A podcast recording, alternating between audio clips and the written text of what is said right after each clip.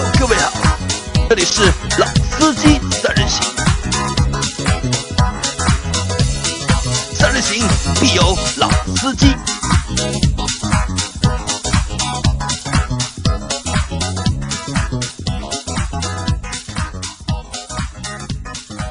Hello，大家好，欢迎收听《老司机三人行》，我是杨磊大家好，我是周老师。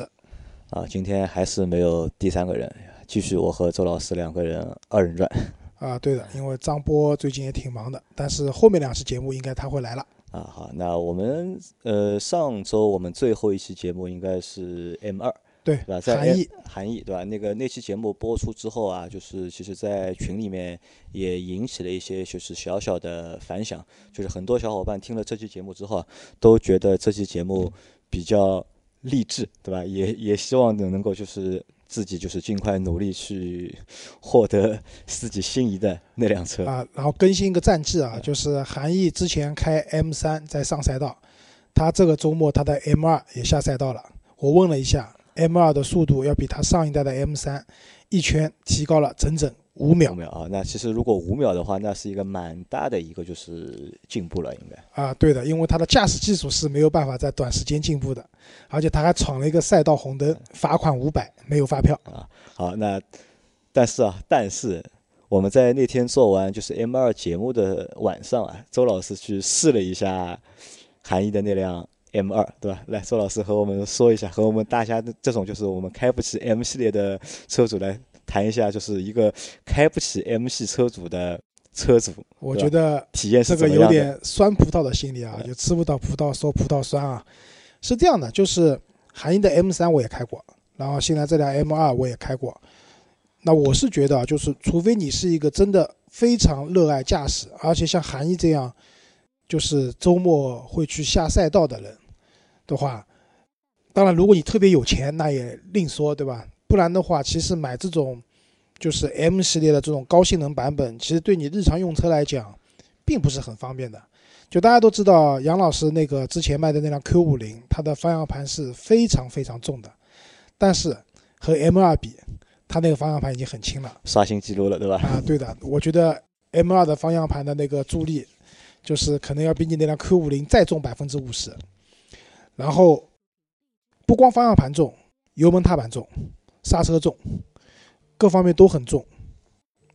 那在这种情况下，其实这个车在市区里面开啊，会蛮累的。那所以我是觉得，我回去也跟我老婆也讨论这个问题嘛。我我跟她开玩笑说，我今天试了一部很牛的很牛的车子，对吧？非常心动。她问我什么车？M 二。我老婆也没概念，但是我后来跟她开玩笑讲，其实我还是觉得我 C 两百比较好开。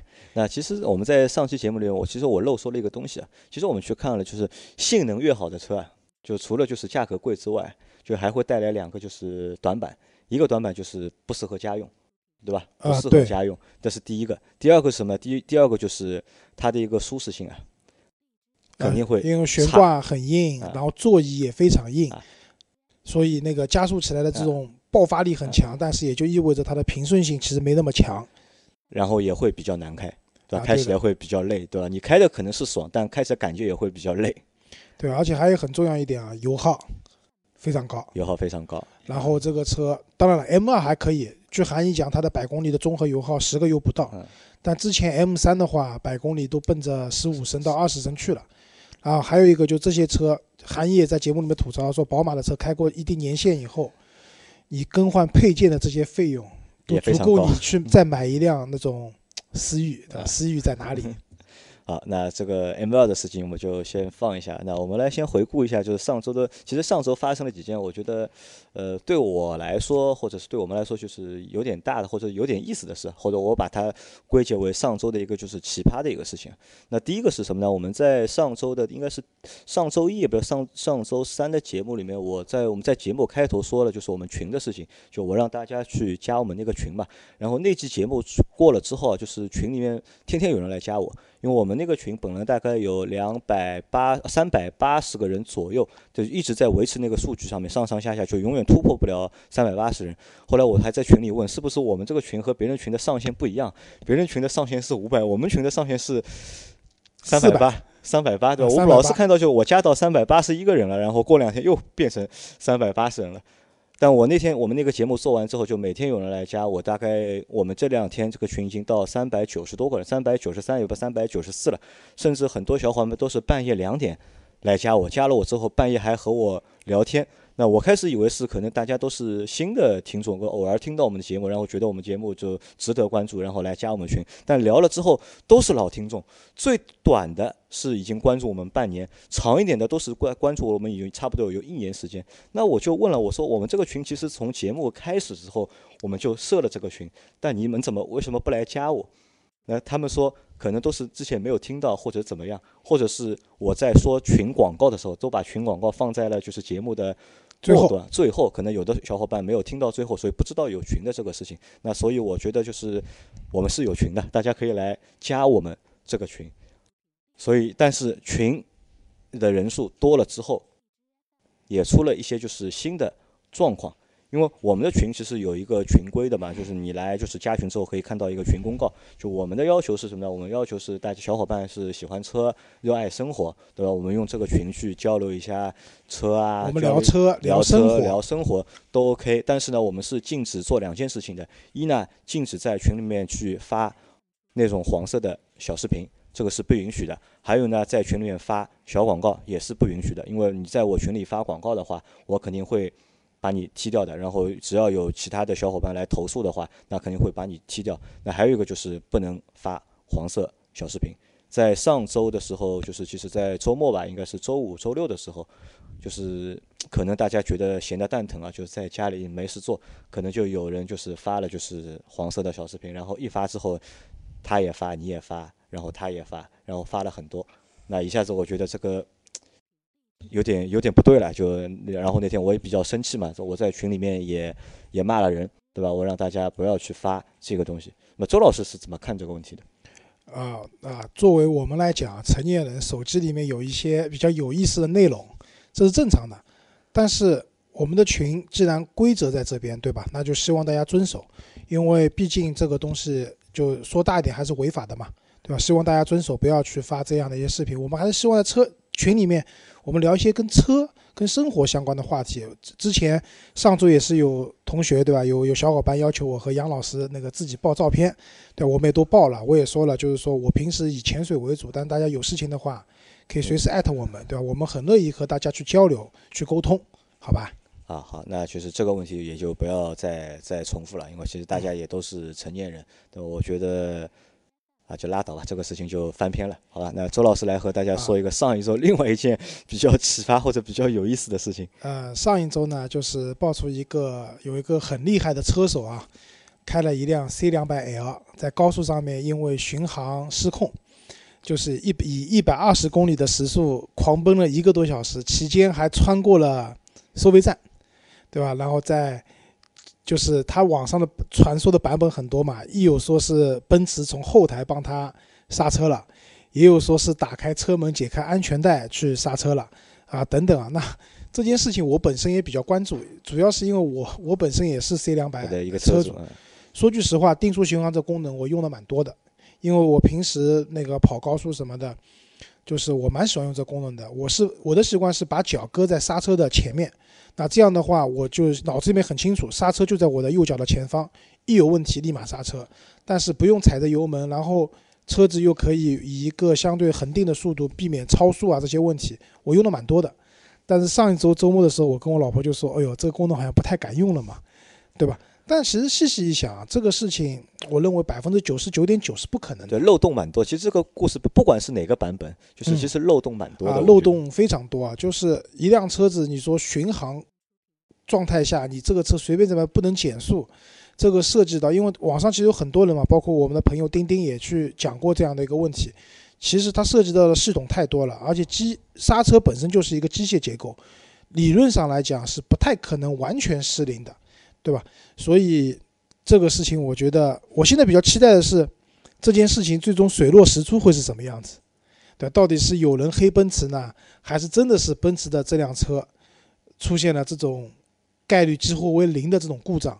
我蛮期待的。所以最后我就是想讲，我希望这件事情最终不要不了了之。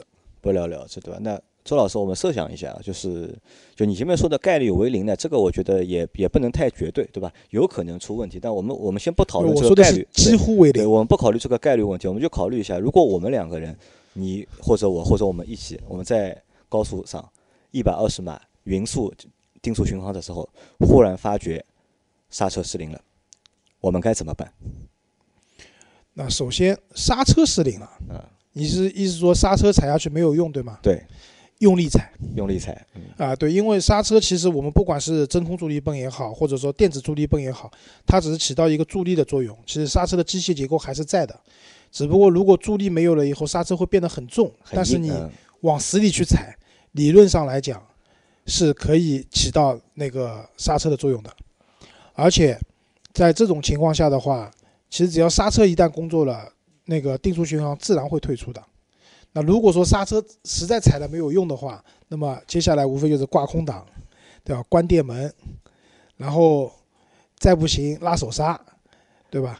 然后再不行的话，我之前也讨论过，不行就去蹭隔离带，对吧？或者有人之前网上有朋友讲，就是说找一辆大一点的车子，然后跟你速度差不多的，去故意去追它的尾，然后用那辆车的阻力把你停下来。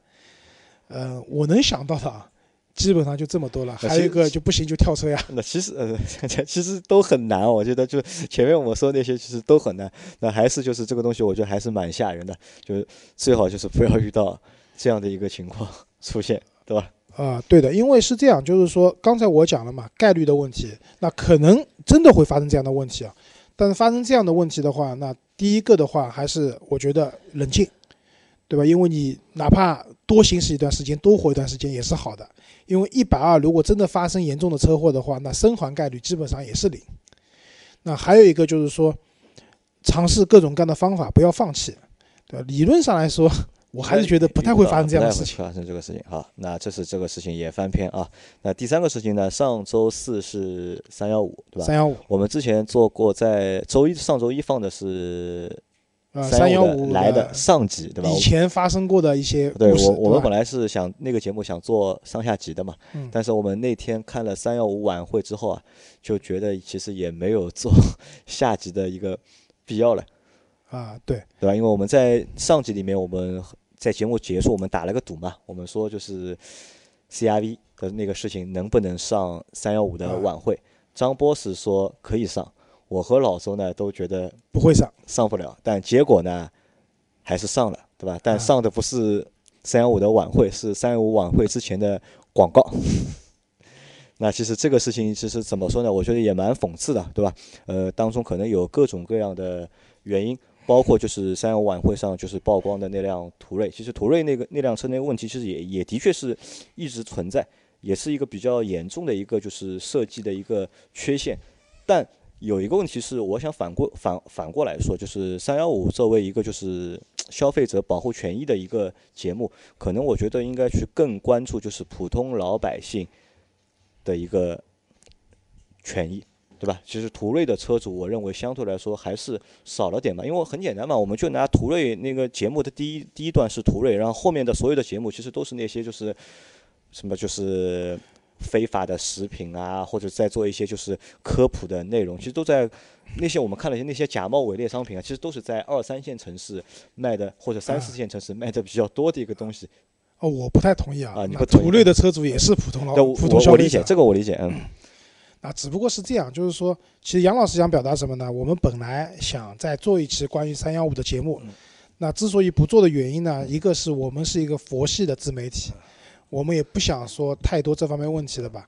另外一个呢，其实就我个人观点而言，因为三幺五它其实是一个，就刚才讲了叫消费者权益保护日，那再怎么讲，我觉得途锐的这个事情的处理上和 CRV 他们那个本田的处理上还是不一样的，至少本田现在该召回也召回了，对吧？然后该禁售也禁售了，对吧？该出解决方案也出解决方案了，那至少是保护了消费者的权益的，对吧？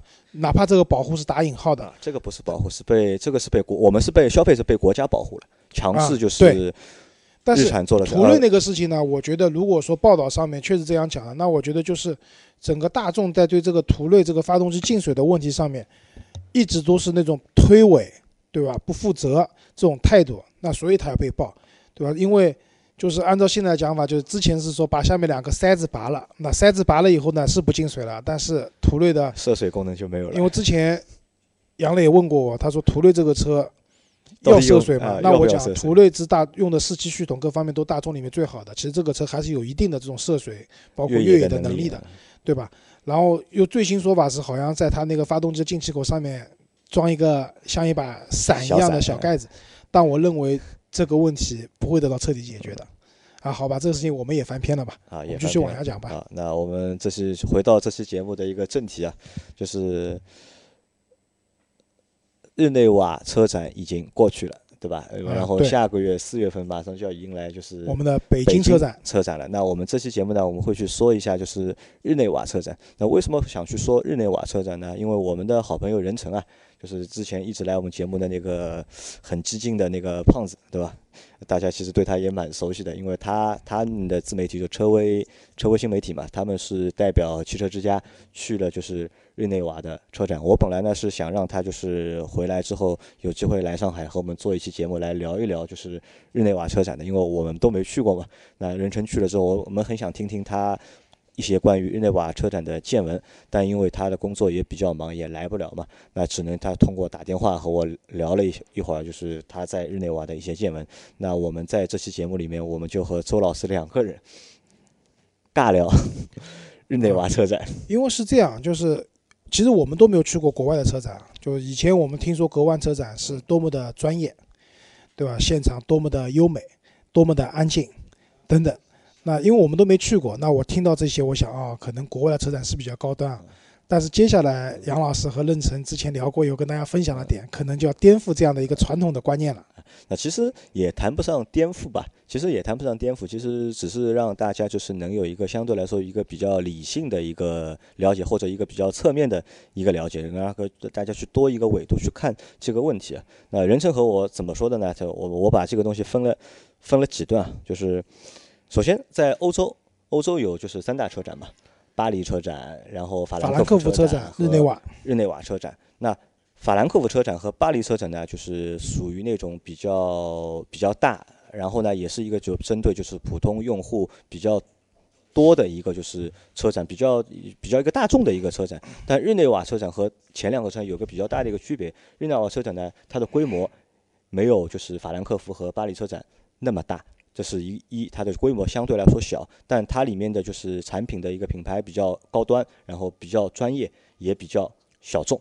对，那就因为它专业，因为它高端，因为它小众，所以呢，它不是一个就是针对就是呃大众消费的一个车展，和就是我们可以这么理解啊，就是像法兰克福车展或者是巴黎车展，就和我们国内的就是上海车展或北京车展，呃，比较像有点类似，比较像。那么主要大家都是以就是大众消费为主的。那日瓦车展、日内瓦车展呢，稍微有点会不太一样。稍微高级一点。啊，那可能这个是日内瓦车展在欧洲的三大车展当中的一个区别之一。那这是一。那第二个是什么呢？第二个是车展这个东西啊，就是车是舶来品嘛，包括车展其实也是一个舶来舶来品。包括汽车媒体啊也是舶来品，品，对吧？其实我们去看，就是在德国，德国的汽车工业是相对来说全球是最发达的国家之一。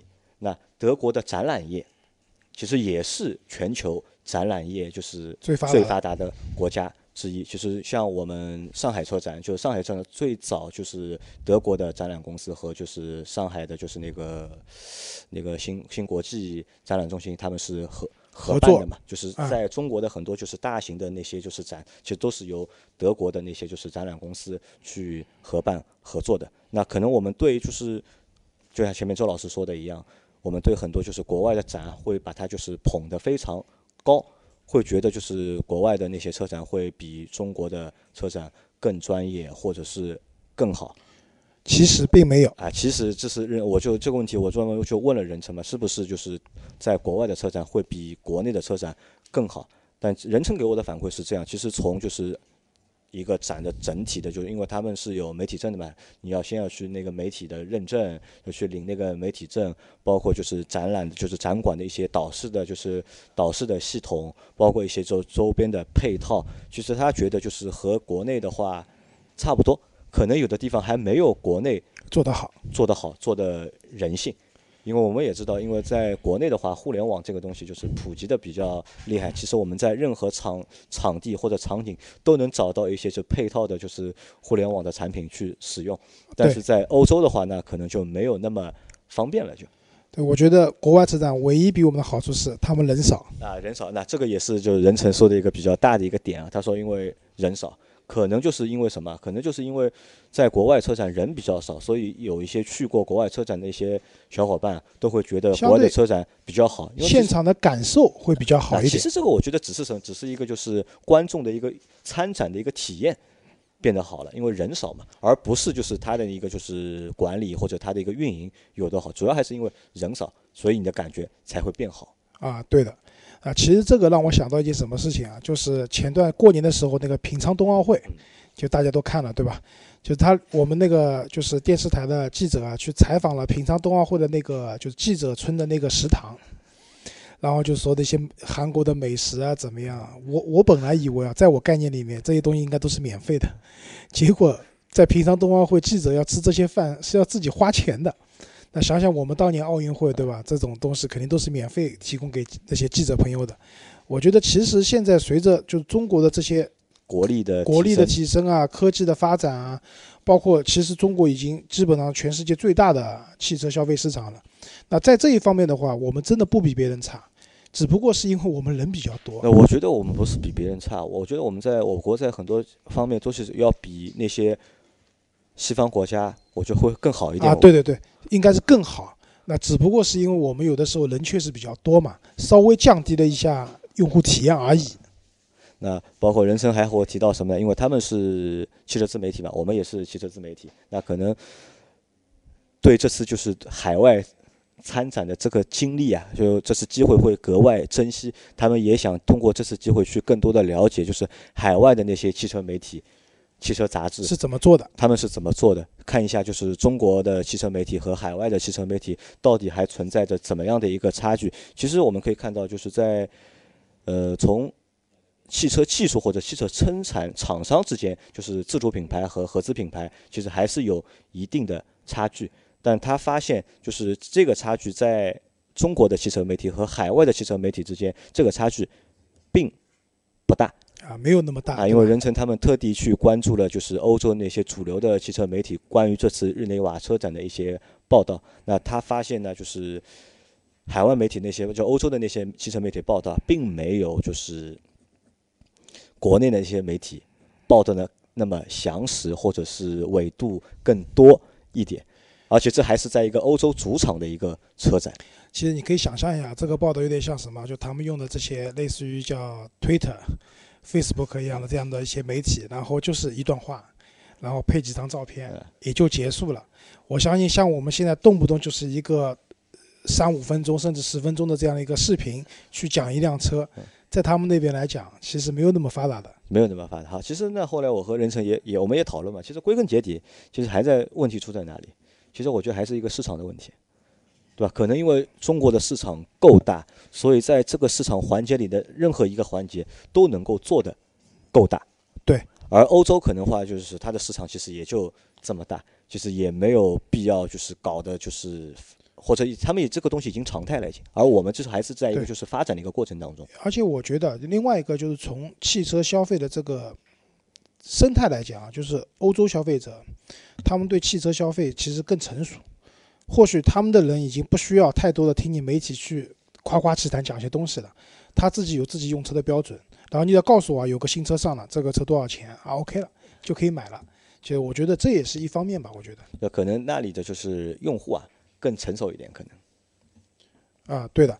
那刚才杨老师讲就是日内瓦车展相对来说比较小众、比较高端，当然这也不是绝对的，只是相对而言。因为接下去我们会讲一些在这次日内瓦车展上上的一些。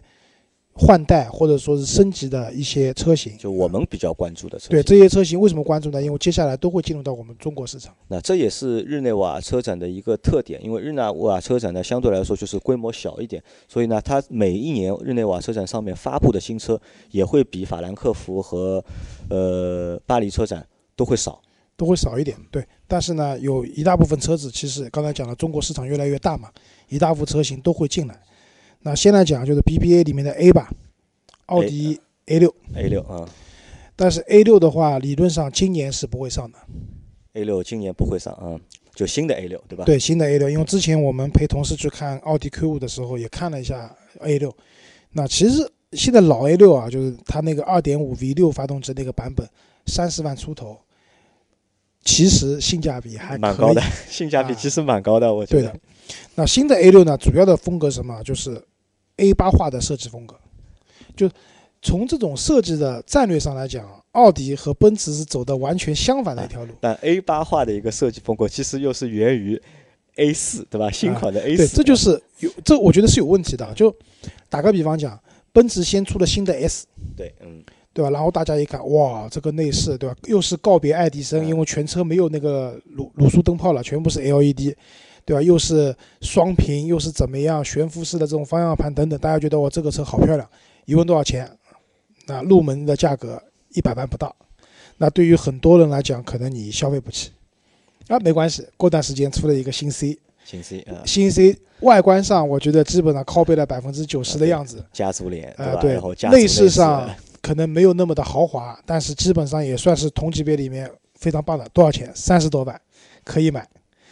之后出了新一，新一就更接近 S 了 S，对吧啊？里面也是双屏的设计，对吧？然后外观上不仔细看的话，跟 S 也没有太多的区别，甚至它的乘坐空间，新一跟 S 比也不会差多少。哎，一问多少钱？一半价格，可以买，对吧？我觉得这个奔驰的这个套路就对了，先把高端的竖在那边，你买不起没关系的，我后面还有低等级的车子呃因为这个是什么？我觉得这个是套娃，对吧？套娃应该是大娃套套小娃，娃，对吧？你但是奥迪呢是反过来的，对吧？我们去看，就是奥迪最先改款的是 A 四，对对吧？A 四改了之后，就是后面是 A 六，然后再轮到 A 八 A 八，啊，所以我刚刚说这有问题的嘛。那 A 四改完以后，其实也不是卖的很好。它后来那现在 A 四卖的过得去，原因是因为打八折嘛，对吧？降价降得非常厉害，它是用价格换了市场。那你在网上的车型还是用的一样的内饰风格，大家就没有这种购买的冲动了。呃，就内饰不能成为卖点了。就本来如哎果说对吧，我拿一个就是 S 级的内饰，对吧，放在 C 级上面，那可能就是对 C 级来说，这个内饰是有比较大的一个卖点。但如果如果你是反过来做的话，那可能这个东西就不能成为一个卖点。啊，对，而且我也不知道什么原因啊，就是其实新 A 六真的很漂亮啊，不管外观内饰，就之前我跟我老婆讲，奥迪是做灯的灯厂，然后他现在在路上看到一些奥迪的车，他就跟我说，真的是灯厂，那些灯好漂亮啊做的，但是他今年还不上，那宝马五系其实去年换代了，对对吧？嗯奔驰的新的 E 去年也上来了，你把这个市场等于让这两位对手都要瓜分完了，等了等到你新款上来以后，我在想，除了降价，大幅度的降价以外，我想不出你还有什么能力去跟对手去竞争这块市场，所以我觉得这个也蛮奇怪的。不过哦大家如果喜欢这个风格的话，也可以等一等，车子我觉得还是不错的。那前面说了奥迪，奥迪，然后接下来来讲刚才讲了奔驰啊奔，驰，嗯，那奔驰这次在日内瓦车展上，我觉得个人比较关注的是奔驰的 A 奔驰的 A A 级级对？对新的 A 级，啊，对的，因为老款的奔驰的 A 级，我有朋友买过的，那当时因为内饰各方面都比较老，空间也小，其实我对这个车没有太多感觉啊。但是这次新 A 上来了，对吧？它把刚才我们讲 S 的风内饰风格下探到了 E，下探到了 C，现在连 A 也是这个样子了。那么就是就是有人称为就是奔驰 A 啊，就是这个小车级别里面的内饰之王小车级别的内饰之王，啊。我觉得这个话我是认同这样一个观点的。啊你认同的对吧？啊，而且据说以后国内会有三厢版，国内会有三厢版，其实就跟宝马一系的三厢版是是一个概念因为我们国人买车的话，两厢车虽然现在接受度很高了，但是多个屁股还总是好的。啊，那其实这个东西也要看啊，就是看到底就是国产之后啊，就是一个中国用户对这个车的一个接受程度到底有多大。那我觉得对就是品牌来说的话，就是这个品牌肯定 OK 没问题，对吧？嗯，但是就要看这个车到底但这个车有个奇葩的地方，它分低配和高配两个版本。低配的车子的话，应该用的是 1.4T 的发动机，但是后轮用的是扭力梁。啊 其实奔驰用扭力梁不稀奇的，B 级什么的都是扭力梁都是扭力梁的。啊。它还有高配的车型，用的是 2.0T 的发动机。独立悬挂。但是我觉得未来如果中国卖的话，理论上来讲，1.4T 的车型会卖的比较好。呃，会便宜一点嘛？2.0T 的车型可能太贵了，超出了这个买这样大小车型的人的一个基本的一个承受承受能力了。的能力啊、呃范围，嗯，好，再往下讲，奔驰的 C，那 C 的话不能是全新的，因为其实 C 到上市到现在啊，经历过几次比较大的一个改款，不能叫换代啊。最早的时候，奔驰 C 上来，那个时候配置比较齐，后轮是呃后排是可以放倒的，有遮阳帘后排，然后还有二百二十伏的电源。到我买的时候，刚才我讲的这些东西都没有了。然后，但是后来奔驰又干了一件比较厉害的事情是，改款的时候把奔驰 C 换成了九 AT 的变速箱。那这个相对于同级别的产品，包括以前的产品来讲，这是一个非常大的升级。呃，因为换动力总成了嘛，对吧？啊、对的，呃，主要是变了变速箱，然后这一次再变的这个 C 呢，主要是动力上。现在我知道，就大家知道，就 C 幺八零是一点六 T 的，然后 C 两百的话是二点零 T 吧，包括 C 三百也是二点零 T，还有上面什么 C 四百我们就不讨论了。嗯、新的 C 的话，它会有一个一点五 T 的发动机，然后它会加一个四十八伏的一个电机，呃，新能源了，对吧？就呃，不能等同于我们讲的混合动力，但是这个电机在那边的话，会对车辆的油耗各方面，包括起步的动力，会有一些小小的帮助吧。那第二个的话是那个内饰，因为 C 刚才讲到了，就是说它没有那个液晶仪表盘的。那这一次新的 C 的话，高配版本的话，它是会有那个，呃，就是液晶仪表盘加那个液晶的中控屏。就是有点像新的那个一级或者 S 级这样的。那对于整个 C 来讲的话，这一套内饰换上去还是非常吸引人的，因为它内饰本来就做的很漂亮。呃，我因为自己有一个群嘛，就是那个都是我们 C 两百的车主嘛，C 级的车主，很多人就第一时间就问我们的群主说，因为我们群主是做改装的，就问他这一套仪表能不能换，然后群主说换是能换，你把大米准备好就行了。它还有一个变化是那个外观，外观主要我看是一个尾灯，它的现在的尾灯呢是像一个那种条纹的两条，有 S 三条嘛，它现在新的条纹那个尾灯的形状变成了一个 C 的造型，那这个就辨识度很高了。大家一看啊，这是一辆 C 级车，对吧？后面一个 C。嗯，除了奔驰 C 以外呢，就奔驰接下来还会引进一辆车，就是 G 六三。啊，G 六三，嗯，对，但这这辆 G 六三呢，比较特点是这样的，它是一个 V 八的发动机，四点零双涡轮增压。嗯，反正各方面数据我就不说了，反正喜欢这个车的人也不会特别在乎它加速有多快，它油耗有多高都不重要。唯一想说的是排量降下来了，买这个车的有钱买这个车的朋友可能可以少花点税了。嗯，奔驰讲完以后，接下来我们宝马啊，就宝马的话，一个是新的那个叉四，叉四也算改款吧，应该算个大改款，应该。啊，对的，这个这次叉四最主要的变化是什么？它把高度降低了。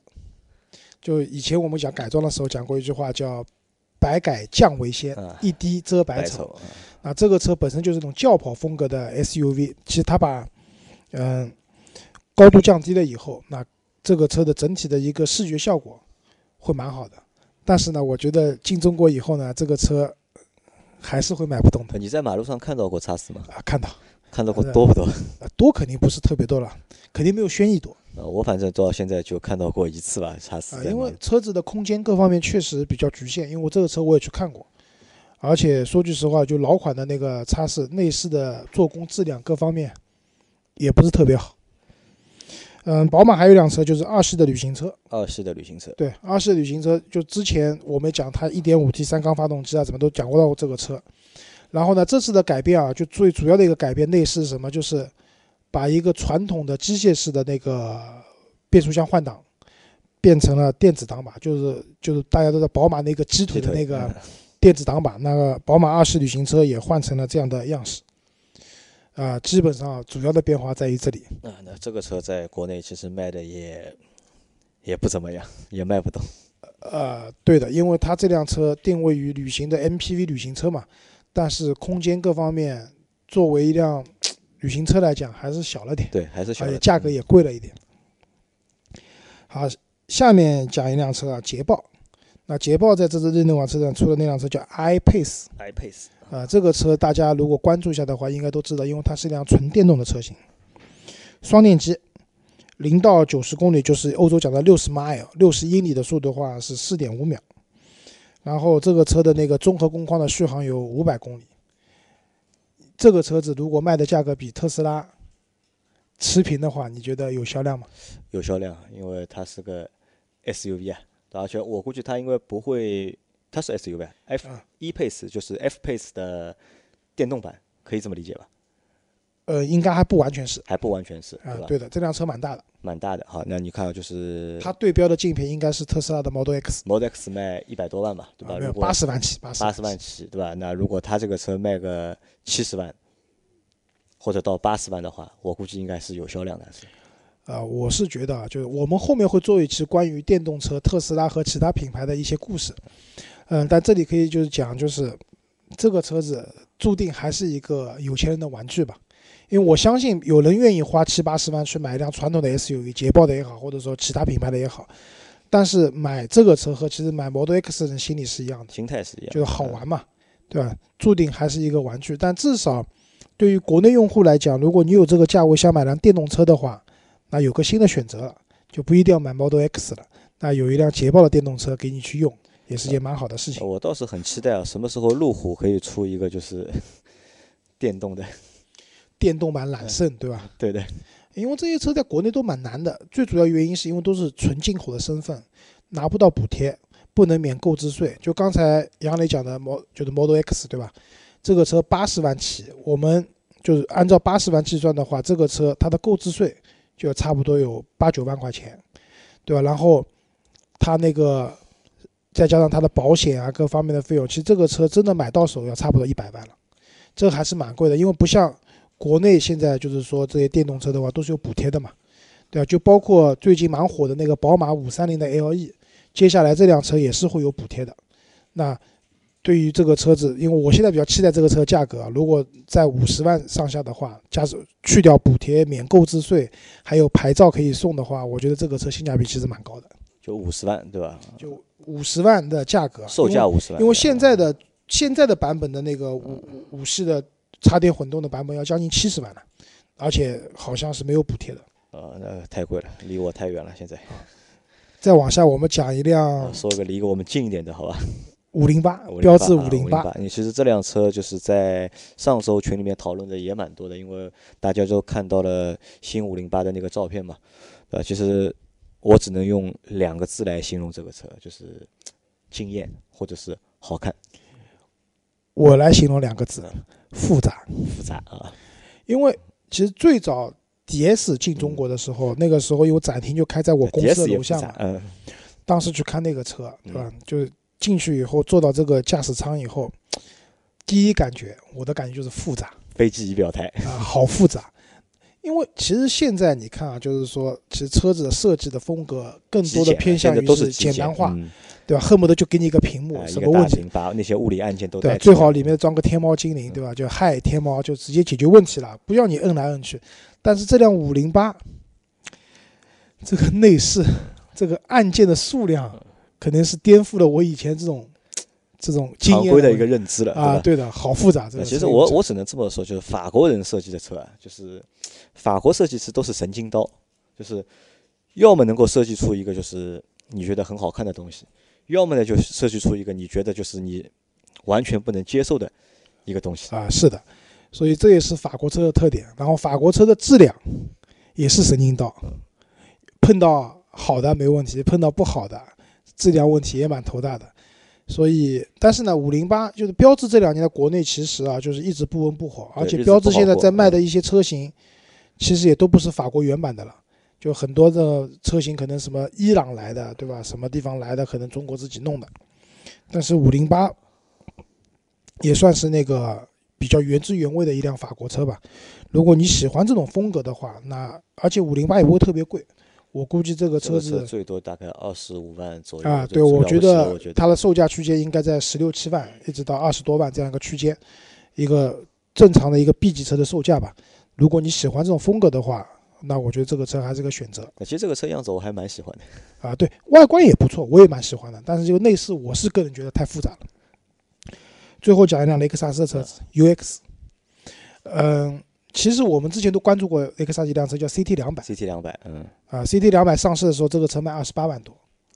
然后非常不值的一辆车。呃，我有一个蛮要好的同事，以前在我的忽悠下买了这辆车，然后也开了，开到现在应该还没换掉。就是这个车它的稳定性，油耗确实低，百公里油耗五升多一点，各方面都不错。然后现在已经经过官方的降价，这个车应该就二十万出头可以买了，二十二万左右。但是几乎也没什么销量。主要原因是什么？还是因为太老了啊，太贵了，而且啊，一个是贵，啊贵我觉得也还好了，毕竟是辆雷克萨斯车。主要这个车已经生命周期的末端了，内饰设计啊，而且那个车也很小，然后它的内饰风格也老，所以现在已经卖不动了。那雷克萨斯这次要引进的那辆 UX 的话，应该是目标就是要替代这个 CT 两百，CT 两百的。那我觉得，因为国内现在。就那个年代，CT 两百上的时候，可能 SUV 还没现在那么流行了。呃，对，而且它也是最早的混合动力，就是继普锐斯之后的第二辆丰田系的，在中国可以买到的混合动力的车嘛。啊，对的。